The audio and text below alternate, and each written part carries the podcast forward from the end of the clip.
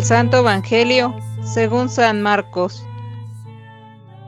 En aquel tiempo, los apóstoles volvieron a reunirse con Jesús y le contaron todo lo que habían hecho y enseñado.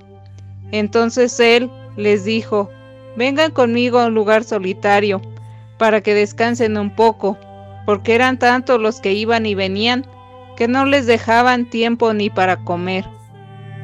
Jesús y sus apóstoles se dirigieron en una barca hacia un lugar apartado y tranquilo. La gente los vio irse y los reconoció. Entonces de todos los poblados fueron corriendo por tierra a aquel sitio y se les adelantaron. Cuando Jesús desembarcó, vio una numerosa multitud que lo estaba esperando y se compadeció de ellos, porque andaban como ovejas sin pastor y se puso a enseñarles muchas cosas. Palabra del Señor.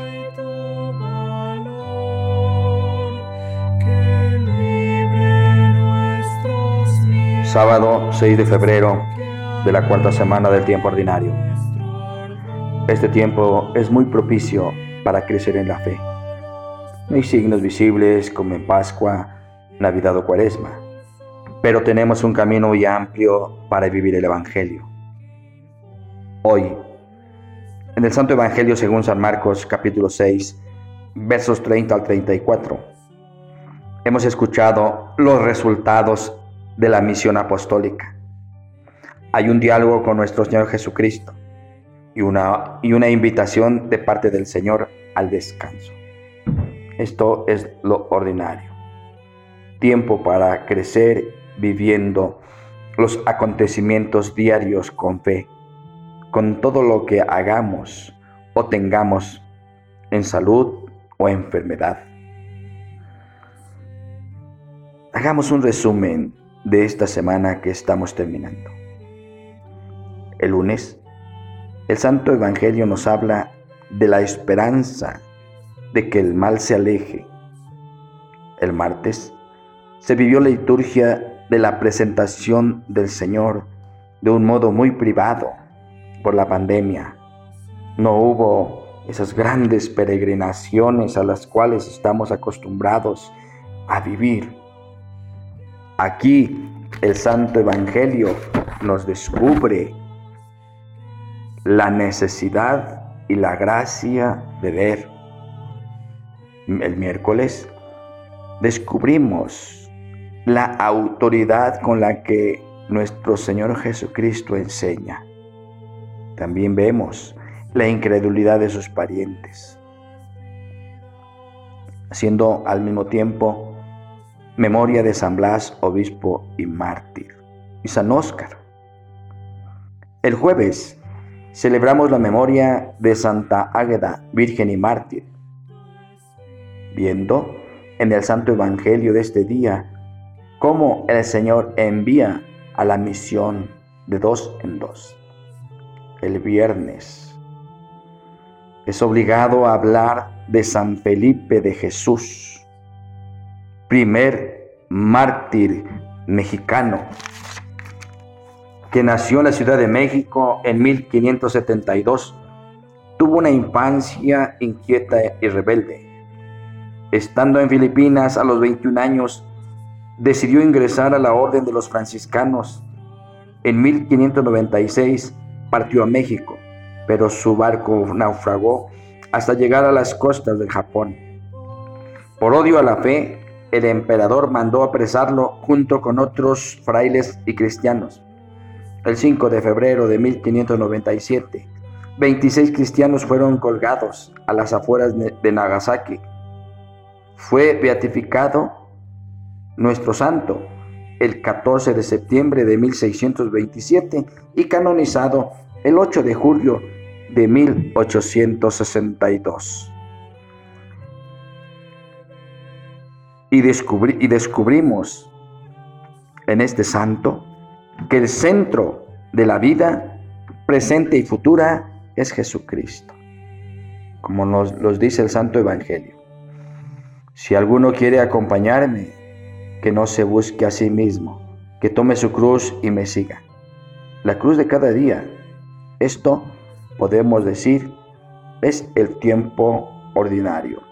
Hoy escuchamos que nuestro Señor Jesucristo vio una numerosa multitud que lo estaba esperando. Se compadeció de ellos porque andaban como ovejas sin pastor y se puso a enseñarles muchas cosas. ¿Cómo es la enseñanza en las escuelas? ¿Cómo es la enseñanza en la familia? ¿En las parroquias? ¿A qué intereses responde una instrucción sin compasión, sin tomar en cuenta la situación real de las personas? ¿Qué podemos hacer para enseñar al estilo de Jesús? Pues muy sencillo, es vivir los sacramentos, pero en la profundidad del encuentro que tenemos con Jesucristo, porque eso es un sacramento, encontrarnos con Cristo.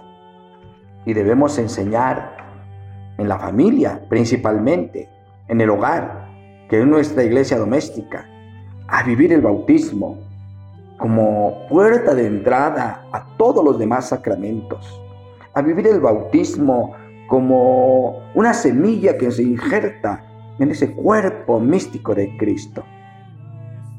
La confirmación, que es el compromiso del adolescente para defender la fe, para enamorar y enamorarse más y más de Cristo.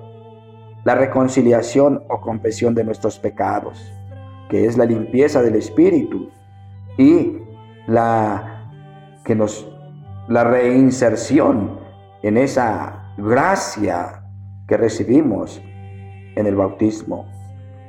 Comunión, sacramento que alimenta nuestro espíritu, medicina del alma. Matrimonio, que es esa entrega que ya nuestro Señor Jesucristo ha plasmado en la cruz por su iglesia, por su esposa. Es la, escuela de la vida, el matrimonio para con los hijos.